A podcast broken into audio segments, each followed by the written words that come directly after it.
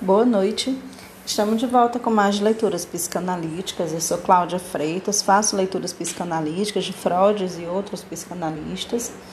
Agora vamos ouvir o texto da Elizabeth Rodinesco. O livro dela é O Paciente, o Terapeuta e o Estado. Ele foi um livro traduzido, editado, né? É traduzido por André Teles e foi publicado no Brasil pela editora Zahar. E esse livro, nós, ele tem cinco capítulos. Vamos fazer os capítulos, cada um em, gra, em gravações diferenciadas. Vamos começar com o primeiro capítulo que se chama O Charlatão. Se desejar acompanhar comigo, sinta-se à vontade. O charlatão está na página 7 do livro O Paciente, o Terapeuta e o Estado. Começa a seguinte a leitura. Quando eles prenderam os comunistas, eu não disse nada, pois não era comunista. Vieram pelos socialistas e eu não disse nada, pois não era socialista. Vieram pelos dirigentes sindicais e eu não disse nada, pois não era dirigente sindical. Vieram pelos judeus e eu não disse nada, pois não era judeu. Depois vieram por minha causa e não restava mais ninguém para dizer alguma coisa. O pavor que sentimos à leitura desse depoimento deve-se seu valor de verdade universal. Quer vivamos em uma democracia ou sob o jugo de regimes ditatoriais, quer trabalhemos em uma data coletividade ou pertençamos a determinada comunidade, em suma, quaisquer que sejam as circunstâncias históricas, nunca devemos ceder nem ao procedimento do silêncio, nem à aceitação da arbitrariedade legal. Pois caso entremos na espiral do terror inspirado pela alteridade, julgando salvaguardar a paz em seu próprio reino, Perderemos primeiro a honra e em seguida a liberdade. Mais um pouco e estaremos estimulando a guerra. No entanto, foi esse procedimento e a aceitação desse ato que subscreveram em 12 de dezembro de 2003 os representantes das mais poderosas sociedades psicanalíticas francesas.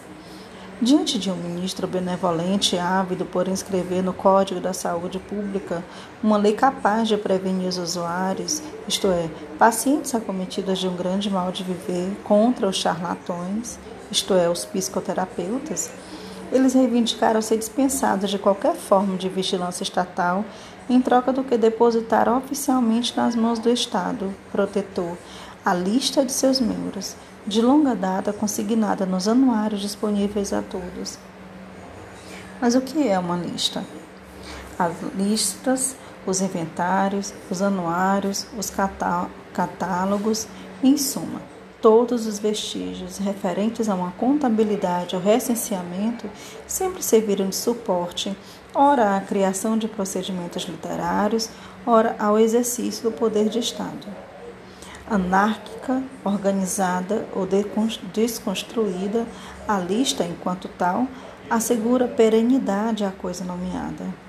Toda lista é de natureza traumática, pois gera acontecimento.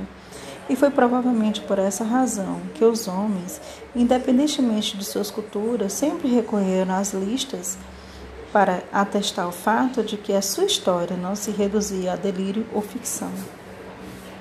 Nos estados democráticos em que a transparência é de rigor, a lista deve dizer a norma e excluir a desordem. Porém, nos regimes ditatoriais, pode, ao contrário, instituir a tirania ao designar a alteridade como anomalia ou desvio. Por seu gesto altamente simbólico, a entrega ao Estado de uma lista de nomes inscritos nos anuários os representantes das sociedades psicanalísticas excluíram-se, portanto, do mundo dos psicoterapeutas, integrando-se ao mesmo tempo a um poder de Estado que os reconhece sem nenhum diploma específico, como não charlatões, da mesma forma que os médicos e psicólogos titulares de diplomas reconhecidos pelo Estado. O objetivo do Ministério da Saúde é banir da cidadania os psicoterapeutas não diplomados, para substituí-los pelos médicos e psicólogos. Ao conceder aos psicanalistas um privilégio discriminatório, o Estado os autoriza, portanto, de fato, a tornar-se psicoterapeutas, ainda que não diplomados. Há nisto algo de aberrante, pois, com efeito, ou o Estado reconhece como terapeutas apenas aqueles a quem concede um diploma universitário de medicina ou psicologia, ou, ao contrário, aceita que esse título seja discernido a todos aqueles titulares ou não de diplomas, que pratiquem terapias depois de terem sido formados em associações privadas. Na primeira hipótese, nem os psicanalistas nem os psicoterapeutas devem ser habilitados como tais pelo Estado, caso não forem, além disso, titulares de diplomas específicos, ao passo que na segunda, os psicoterapeutas devem obter um status idêntico ao dos psicanalistas já que ambos recebem sua formação em associações privadas. É de fato porque esse privilégio concedido à psicanálise é insustentável do ponto de vista da lei, que o ministro benevolente, preocupado com a sua alma e consciência, em se tornar seu protetor na França, reivindicou a entrega das suas lixas e, melhor ainda, a elaboração para o futuro de um anuário comum.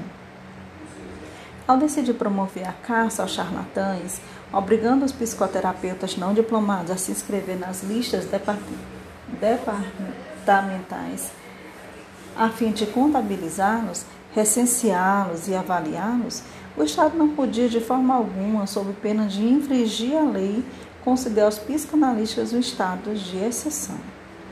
Assim, exigiu deles que o Mefisto oferece a Fausto um pacto de servidão voluntária. Para não serem designados automaticamente como charlatães, assim como os psicoterapeutas não diplomados, e para não serem avaliados por representantes do poder médico, que assim se otorgaram o direito de designar o que é ou não um terapeuta da alma, os psicanalistas comprometidos nesse pacto ganharam em exceção o que perderam liberdade. Depois de renunciarem à sua ética, poderão doravante entregar-se mutuamente, sem limites e com toda satisfação, a uma caça aos anuários, a fim de melhor excluírem, sem que o Estado sequer se envolva no assunto, aqueles que em suas corporações sejam suscetíveis de ser designados como charlatães. Um ato de 12 de dezembro, os representantes da Sociedade Psicanalítica de Paris, SSP, que reivindicam o freudismo clássico, deram um golpe de mestre. Convivendo regularmente há anos com os eleitos da República por ocasião de missões, encontros e colóquios diversos, na Assembleia Nacional ou no Senado, chegaram a vincular três das mais poderosas sociedades lacanianas da França a sua política de integração da psicanálise ao poder médico. O inimigo comum, odiado por todos, é o genro de Lacan, Jacques Alan Miller, encarnação da legitimidade do mestre e lírio da poderosa École de la Freudiana, ECF, fundada em 1981.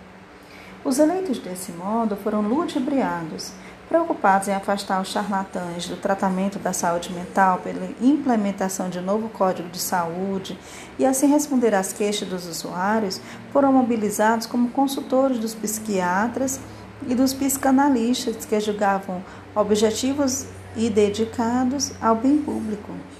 Na realidade, provocaram, sem o saberem, a eclosão de uma caça aos charlatães no próprio seio do campo psicanalítico francês os psicanalistas da SF foram de fato os únicos a terem assumido publicamente a prática de sessões curtas e não cronometradas, o que os caracterizaria como impostores aos olhos de seus inimigos da SSP, adeptos de outra técnica de tratamento.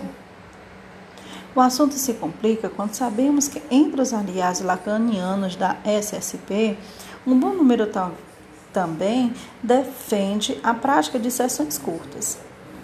Não se arriscariam eles, por sua vez, a ser designados como charlatães por seus aliados? Outro problema. Os membros da IPA denominam tratamento psicanalítico a uma prática que corresponde a critérios técnicos bem precisos, deve ser operacionalizada a razão de quatro ou cinco sessões por semana e com pacientes em posição deitada. Em contrapartida, chama de psicoterapia psicanalítica um tratamento realizado face a face e a razão de uma ou duas sessões por semana. Ao contrário, os lacanianos definem como tratamentos psicanalíticos tanto os que são realizados face a face como aqueles em que o paciente se alonga sobre um divã. O único critério mantido é o da formação do terapeuta. Em caso de ser psicanalista, estará habilitado a praticar tratamentos psicanalíticos, seja qual for a posição do paciente. Aos olhos dos lacanianos, as psicoterapias centradas na sugestão e na busca da cura imediata não são, portanto, tratamentos psicanalíticos, mas técnicas de cura e adaptação à ordem do mundo, ainda que os psicanalistas possam, em instituições diversas, a elas recorrerem. Diremos por isso que são charlatães e os, os outros não? O mesmo psicanalista deverá se inscrever numa lista de psicoterapeutas segundo pertence a uma escola ou outra e segundo receba pacientes sentados ou deitados? Seja como for, pela primeira vez na França, em virtude de uma lei da República, debates científicos sobre a técnica psicanalítica, travados há 40 anos à vista e sob o conhecimento de todos, tornaram-se uma questão para o poder de Estado. Tudo se passa como se daqui para frente o Estado estivesse autorizado por psicanalistas, entregadores de anuários, a tomar partido por tabela em uma discussão científica sobre a qual não tem nenhuma competência. Em nome da segurança da população e da caça aos impostores, será que agora vai se pedir ao Senado, à Assembleia Nacional, que dê um parecer esclarecido sobre a maneira de tratar este ou aquele tipo de psicose, câncer ou doença cardiovascular? A obter a garantia bem ilusória de que não iriam tocar em suas escolas e que apenas os psicoterapeutas seriam obrigados a se inscrever em listas, os psicanalistas signatários do Pacto dos Anuários entraram então na espiral infernal de rastreamento dos charlatães. No primeiro tempo, puderam constatar que o Estado fazia questão de qualificar o conjunto dos clínicos que se ocupam do mal de viver, a fim de avaliá-los. E no segundo tempo, depois de terem sido dispensados da lista departamental, passaram a designar os psicanalistas sem anuários ou simplesmente exaustis a lei como charlatães. Prova disso, caso necessário, está na declaração de Bernard Brousset, membro da SSP. Assim que a emenda foi votada pelo Senado, precipitou-se com a cumplicidade dos bons lacanianos ligados à sua política das listas para jogar as traças os outros lacanianos, os da SF, acusados de impostura sob o pretexto de que não respeitariam as normas internacionais impostas pela IPA. Sejam quais forem as contribuições em geral bastante reconhecidas de Lacan à teoria psicanalítica, sua prática rompe com as, com as normas internacionais e com o método freudiano de associação de ideias as sessões sem conduta marcada, consulta marcada, sua duração, variável porém brevíssima, podem ser eficazes para os detentores dos meios da autoanálise. O aforismo de Lacan. O analista se autoriza apenas por si mesmo, por alguns outros, produziu abusos e estragos, e às vezes fraudes caracterizadas. Elas vêm tendo grande peso na herança justamente quando excelentes psicanalistas lacanianos retornaram a práticas mais sérias, tentando organizar formações coerentes no seio de suas associações. Vamos nos entender. Pode-se e deve-se criticar a prática das sessões curtas.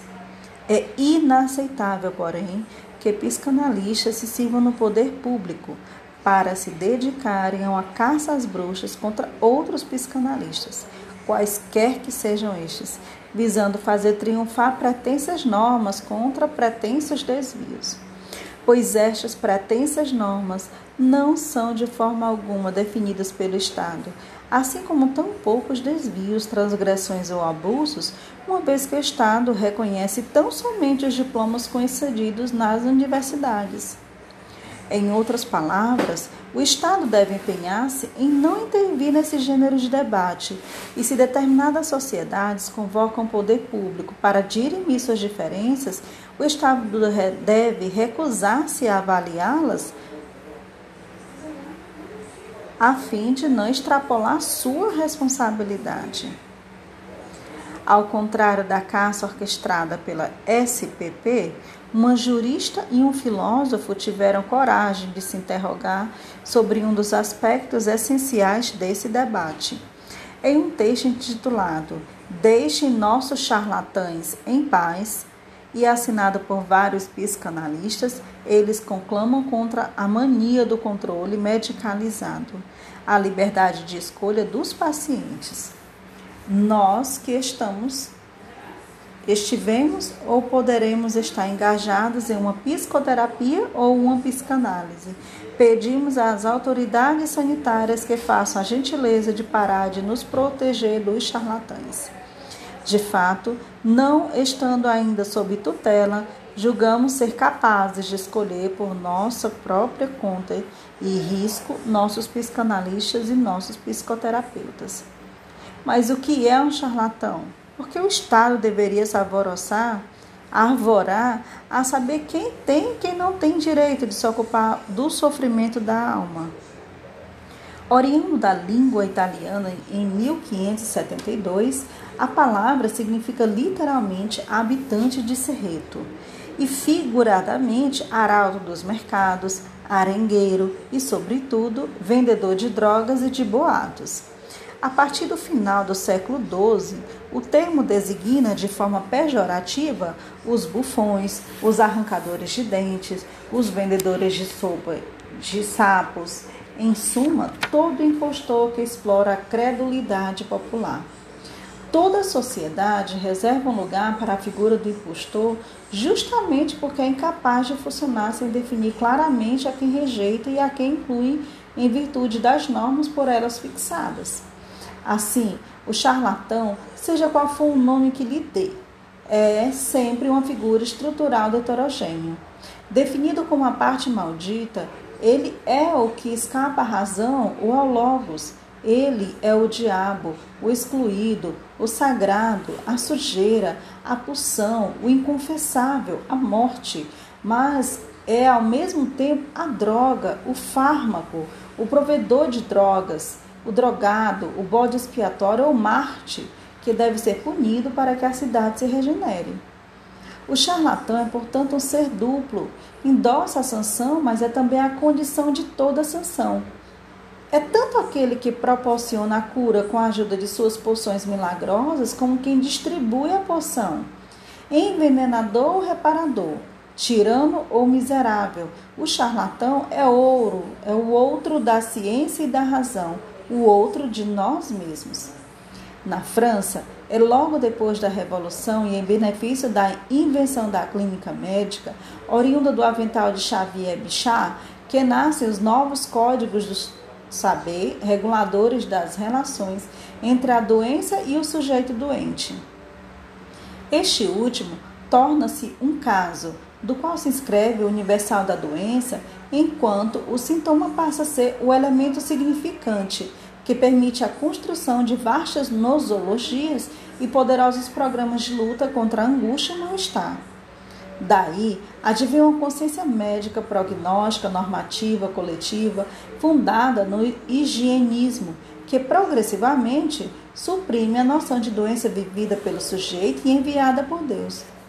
Aparece então a vontade estatal de medicalização da cidade. A saúde deixa de ser definida como um estado antagônico ao da doença, e ambos os termos desaparecem progressivamente do discurso médico para dar lugar a uma representação do sujeito, do corpo e da sociedade centrada na alternância entre a norma e a patologia.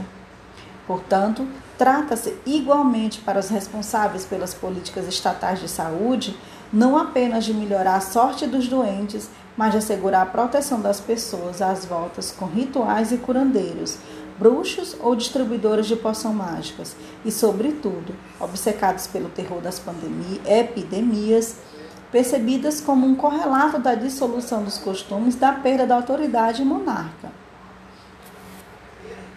A partir de 10 de março de 1803, o Estado então estabelece então estabelece os princípios de uma medicina científica, No futuro, seus clínicos serão formados em faculdades onde receberão diplomas e todos que ainda exercem sua arte segundo as tradições do antigo regime deverão registrar seus títulos em listas sob pena de serem assimilados a charlatões, isto é, a curandeiros ilícitos. Mas as coisas não são tão simples. Nessa época, de fato, e nos 60 anos seguintes, a medicina científica, não obstante, em vez de se separar da tradição hipocrática dos humores, ainda não é capaz de curar as doenças por ela nomeadas, cujo mecanismo psicológico começa a compreender.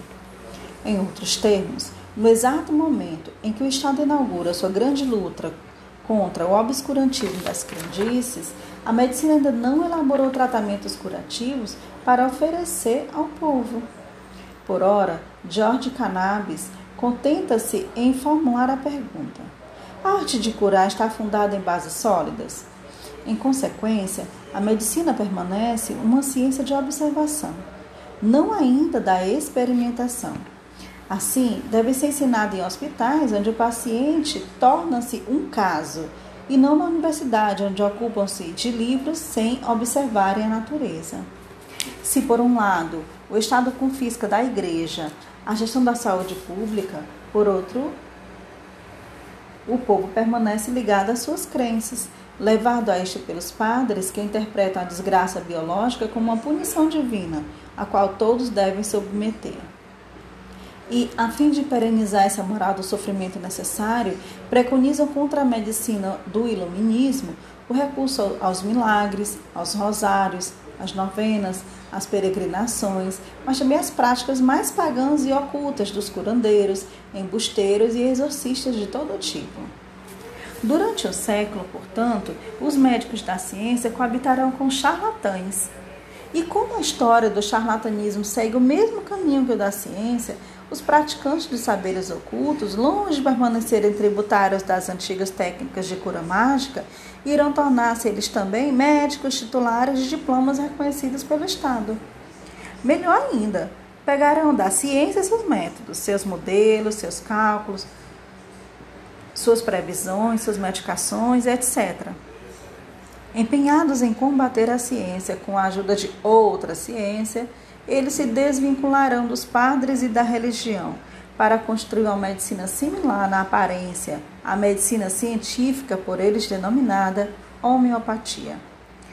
Criada por Frederick Samuel Hahnemann, o médico alemão que pretendia combater a ineficácia dos tratamentos da medicina científica na primeira metade do século XIX, a homeopatia repousa em uma terapêutica dita das altas diluições, a qual consiste em produzir um, no homem saudável sintomas similares àquele da doença a ser combatida. Porém, como essas diluições não passam de substâncias desprovidas de qualquer princípio ativo, isso significa que ao produzir uma sensação de bem-estar no paciente, elas agem por sugestão, em virtude do que é hoje chamado de efeito placebo. Ao se comparar candidamente à ciência, na medida em que também recorre à química, a homeopatia é, de fato, uma placeboterapia, que reabilita o elo perdido pela medicina entre o doente e sua doença, entre o terapeuta e o paciente. Em outros termos, contra os excessos de uma medicina científica estatal, anônima, centralizada, ela propõe ao sujeito moderno um retorno ao tipo de espiritualidade animista ou naturalista, fundada em regimes alimentares e uma busca de unidade da pessoa.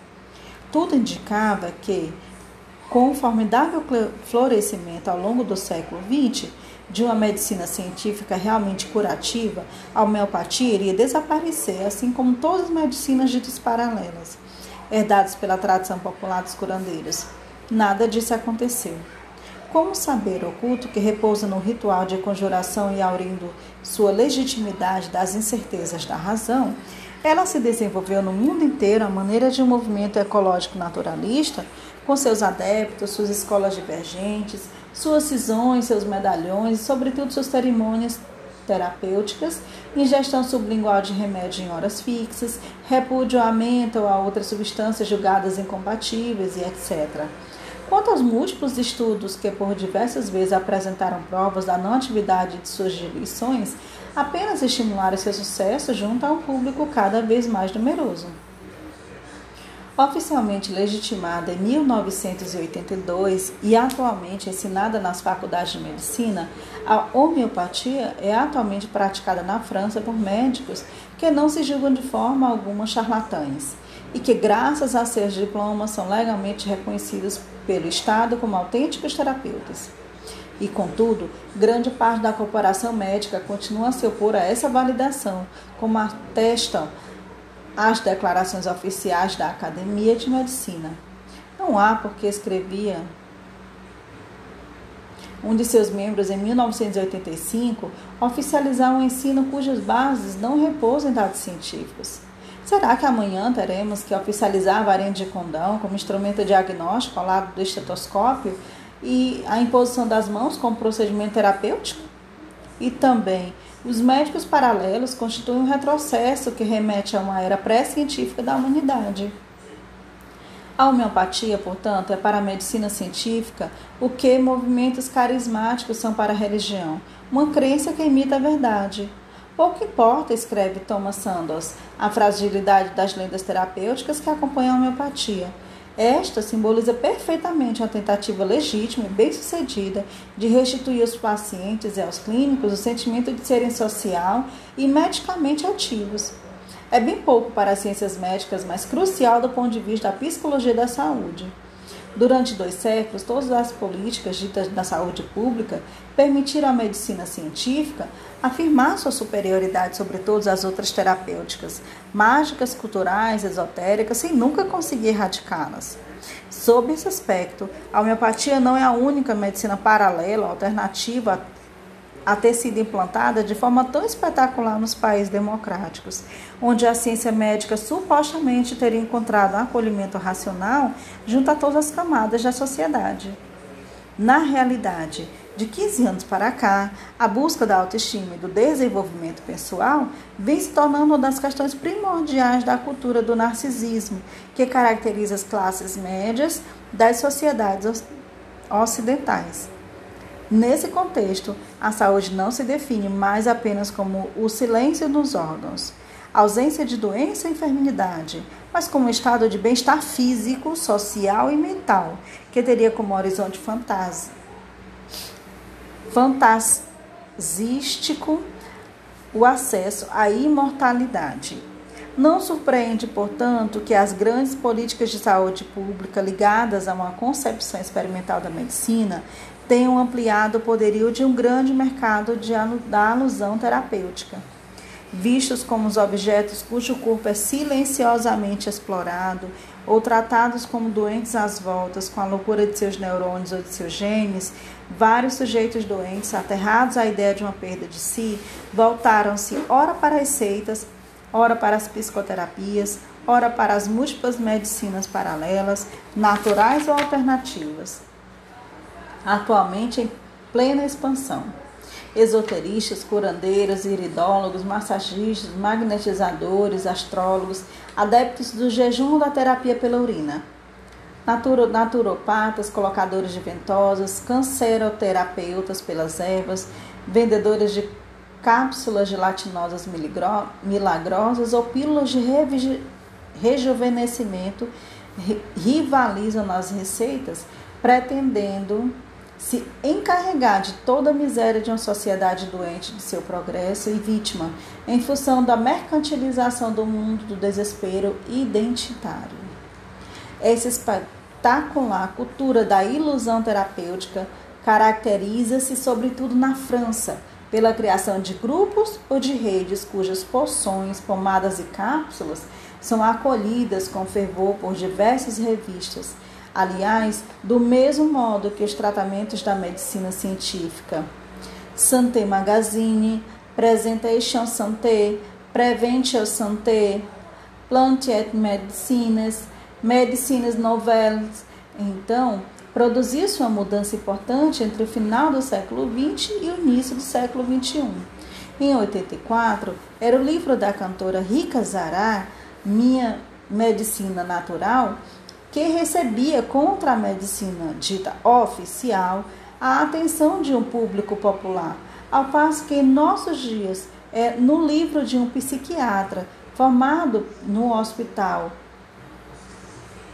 da Universidade de Pittsburgh e professor de terapia cognitiva do Centro Hospitalar Universitário CHU de Lyon, que os consumidores da ilusão terapêutica podem descobrir deliciados receitas contra o mal de viver, dignas dos mais famosos curandeiros de tempos antigos. Contrário ao Prozac, quanto à psicanálise, David Servan Schreiber afirma, por exemplo, que a melhor maneira de lutar contra a depressão é consumir ácidos graxos e dedicar-se a movimento de relaxamento ocular. Comer peixe e legumes verdes em lugar de carnes e féculas, revirar íris para irrigar o cérebro. Eis os métodos desse novo doutor da alma e do corpo. Diferentemente de, de Rikazarai, ele reivindica para si a medicina científica, cada um de meus métodos diz, foi cientificamente validada por estudos que oferecem garantias de rigor e de credibilidade. Para fazer com que suas descobertas frutificassem, David Servan Schreiber, favorável à introdução das medicinas paralelas no seio da medicina científica, criou então a nova terapia emocional do movimento ocular próxima da auto-hipnose, o EMDR, mas criou também uma lâmpada que propaga bem antes do despertar, uma luminosidade que reproduz a do nascer do sol, a qual deu o nome de estimulador da aurora. Finalmente, investiu na formação de uma sociedade isodesnatura que comercializa o complemento alimentar OM3. Assim como Rita Zarai, David Servan Schreiber preconizam a medicina fundada em substâncias ditas naturais, diferentes daquelas da homeopatia, mais pouco ativas ou agindo por efeito placebo.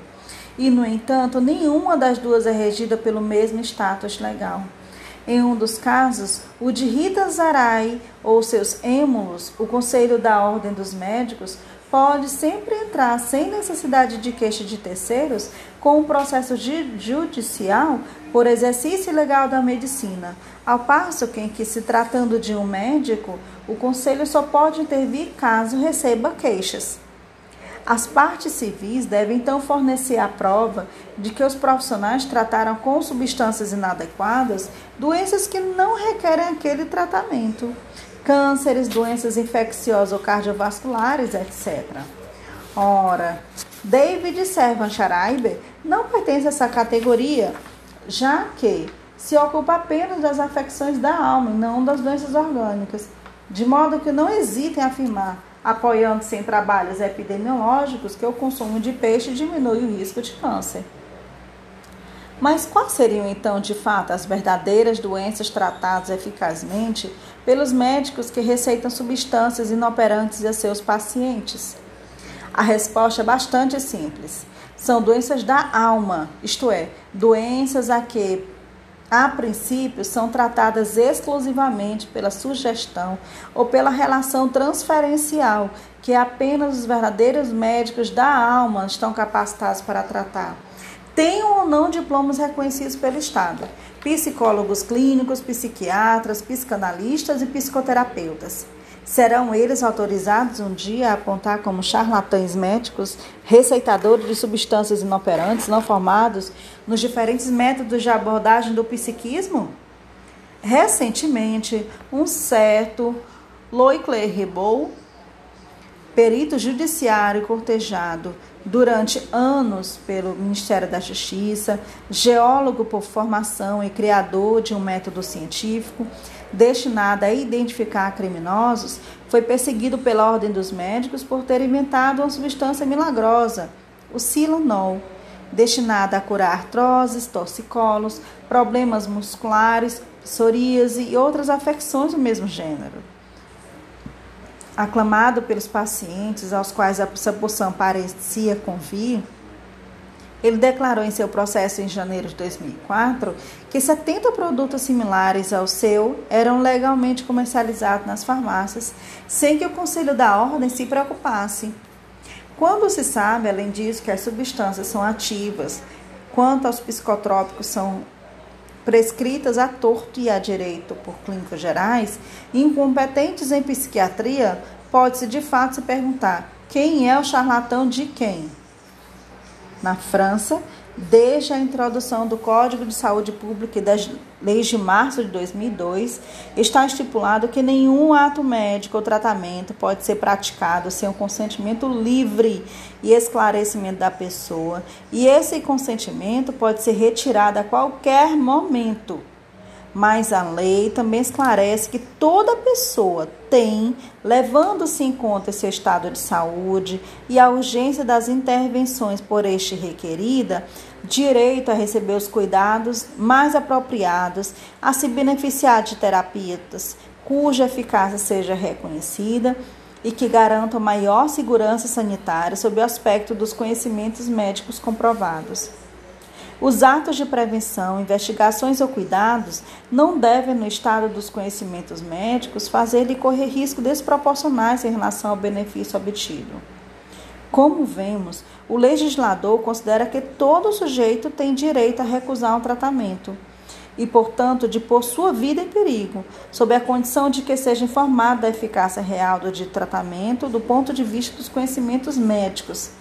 Em outras palavras, um paciente acometido por câncer pode perfeitamente recusar-se a ser tratado pela medicina, sob a condição de que o médico tenha obtido o seu consentimento livre e esclarecido, e depois tê-lo informado dos perigos que ocorreria caso se esquivasse a cirurgia, a quimioterapia e a radioterapia, isto é, aos únicos tratamentos eficazes nesse domínio para se voltar para um homeopata ou um fitoterapeuta.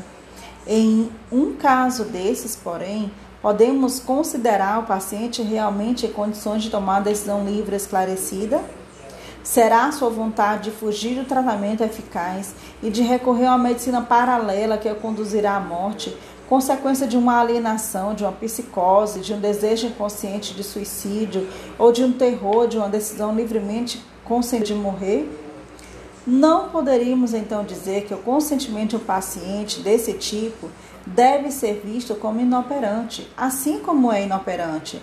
Segundo a lei francesa, toda decisão de uma pessoa que consente em sua própria escravidão, sua condenação à morte, sua mutilação, na realidade, as coisas são mais complexas.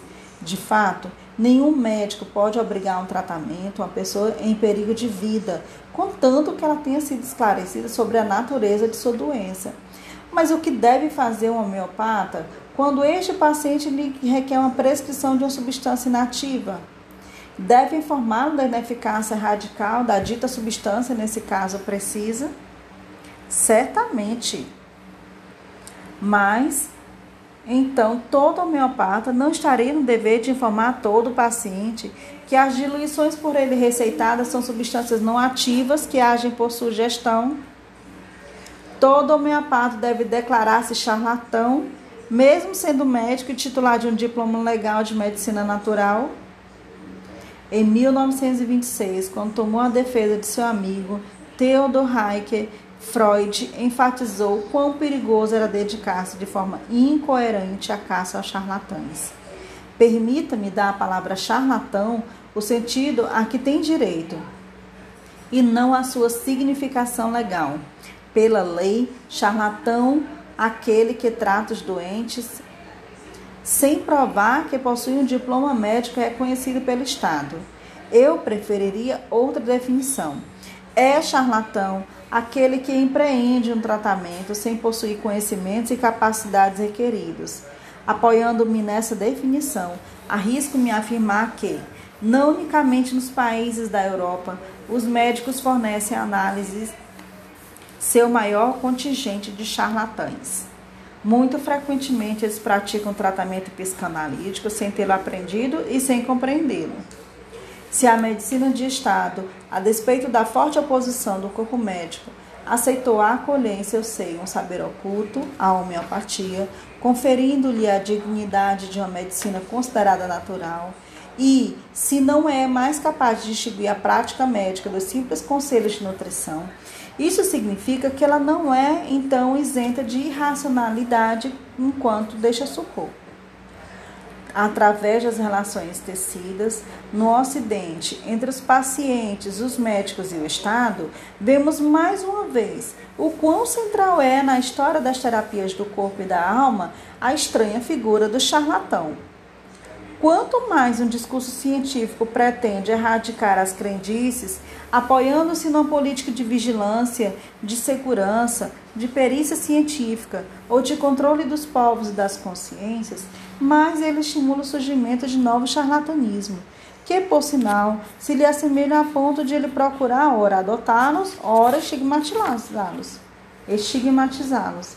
Mas o charlatão que se quer excluir da cidade, fazendo-se uso da ciência erigida na religião em lugar da razão, está sempre presente, seja no exterior dos grandes sistemas que visam sua abolição, seja no interior destes mesmos sistemas que buscam integrá-lo. Qual uma droga no, ou um espectro, ele está sempre lá, agachado na sombra, semelhante aos monstros de Goya, no reino dos sonhos.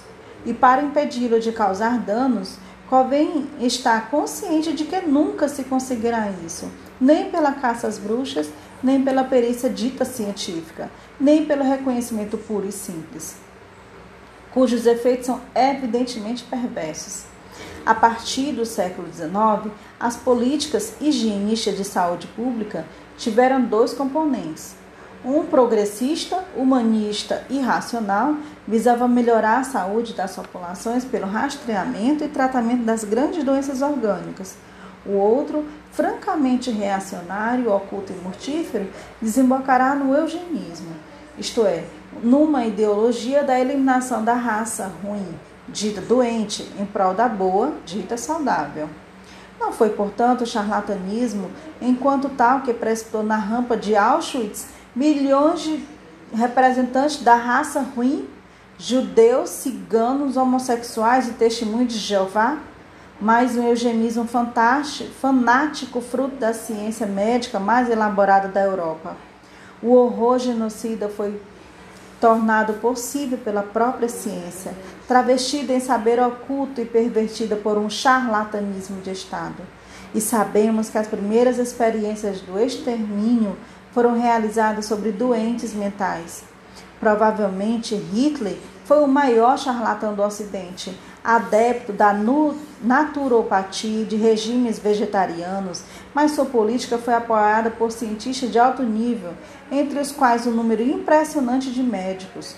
Os médicos, psiquiatras, biólogos, geneticistas e antropólogos que colaboraram com a iniciativa nazista, escreve Benoît Masson não eram psicopatas marginais, mas frequentemente as figuras mais em voga da sua comunidade científica.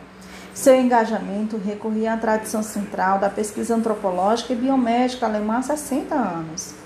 Sabe-se atualmente que a vontade fanática de higienizar os corpos e as consciências corre sempre o risco de resultar num projeto de erradicação do desvio que tem por objetivo o controle não mais da saúde física, mas da saúde dita racial ou mental. Nascida no século, no início do século XIX, beneficiada pela instauração da nova medicina científica estatal, a psiquiatria dotou-se sob o impulso de Philippe Pinel, médico e ideólogo, de uma abordagem racional do fenômeno da loucura ela retirou o louco de seu status de insensato para fazer dele um alienado, habitado por um resto de razão. Ao se tornar médico, o alienista tornou-se assim herdeiro do padre, e seu papel constituiu em consolar o doente, trazendo-lhe apoio e compaixão. Porém, a esta parte de consolar, somava-se a de classificar as diferentes formas de loucura através das grandes nosologias, as quais permitiam definir uma clínica e propor um tratamento. Em outras palavras, o psiquiatra da nova ordem médica, oriunda da Revolução, devia criar classificações que não fossem apenas codificações comportamentais, mas maneiras de integrar o louco, enquanto sujeito de direito, ao espaço jurídico oriundo da Declaração dos Direitos do Homem e do Cidadão. Durante um século, a psiquiatria hesitará incessantemente entre as duas explicações da doença mental. Uma progressista fundada no mesmo tempo na causalidade psíquica e na vontade de curar. A outra, fixista, centrada na causalidade orgânica e visando introduzir o psiquismo nas características de biopoder. No primeiro caso, o paciente e o médico estabelecem uma aliança terapêutica de tipo transferencial ou psicodinâmico. No segundo, estabelece uma aliança terapêutica de tipo transferência. No segundo, o paciente entrega-se ao esquadrinhamento de seus neurônios e de seus comportamentos, ou ao periciamento de suas funções cognitivas, em suma, a um verdadeiro nihilismo terapêutico, este mesmo que triunfa nos dias de hoje com o uso abusivamente científico dos psicotrópicos. No final do século XIX, na ausência da psicofarmacologia, a internação asilar era vista como o único recurso para tratar a loucura. A longa duração da permanência do hospício tornava-se então, como é atualmente, a camisa de força química, o único tratamento possível de todas as doenças mentais. Foi a época da teoria da hereditariedade, de generescência, degenerescência, que se impôs em vários domínios do saber antes de se extinguir em 1905. Ela reduzia a doença mental a uma causalidade estritamente orgânica, condenando ao vazio a própria ideia de subjetividade. Será a partir desse declínio que as psicoterapias herdadas das antigas crenças nas curas milagrosas tentarão sugerir uma solução terapêutica para as doenças psíquicas fora da psicanálise. Disciplina leiga e racional. Voltando ao parágrafo. Será a partir desse declínio que as psicoterapias, herdadas das antigas crenças nas curas milagrosas, tentarão sugerir uma solução terapêutica para as doenças psíquicas fora da ciência médica e de suas políticas de Estado. Será que será nesse terreno também que a psicanálise, disciplina leiga e racional, poderá restituir ao sujeito seu lugar num dispositivo em que a fala como expressão do inconsciente, escapa a toda política de vigilância que pretenda higienizar o psiquismo. Ela se desenvolverá em aliança com a medicina científica e no cerne da psiquiatria, a qual imprimirá nova vitalidade, alimentando ao mesmo tempo com a sua experiência clínica as diversas escolas de psicoterapia no mundo ocidental.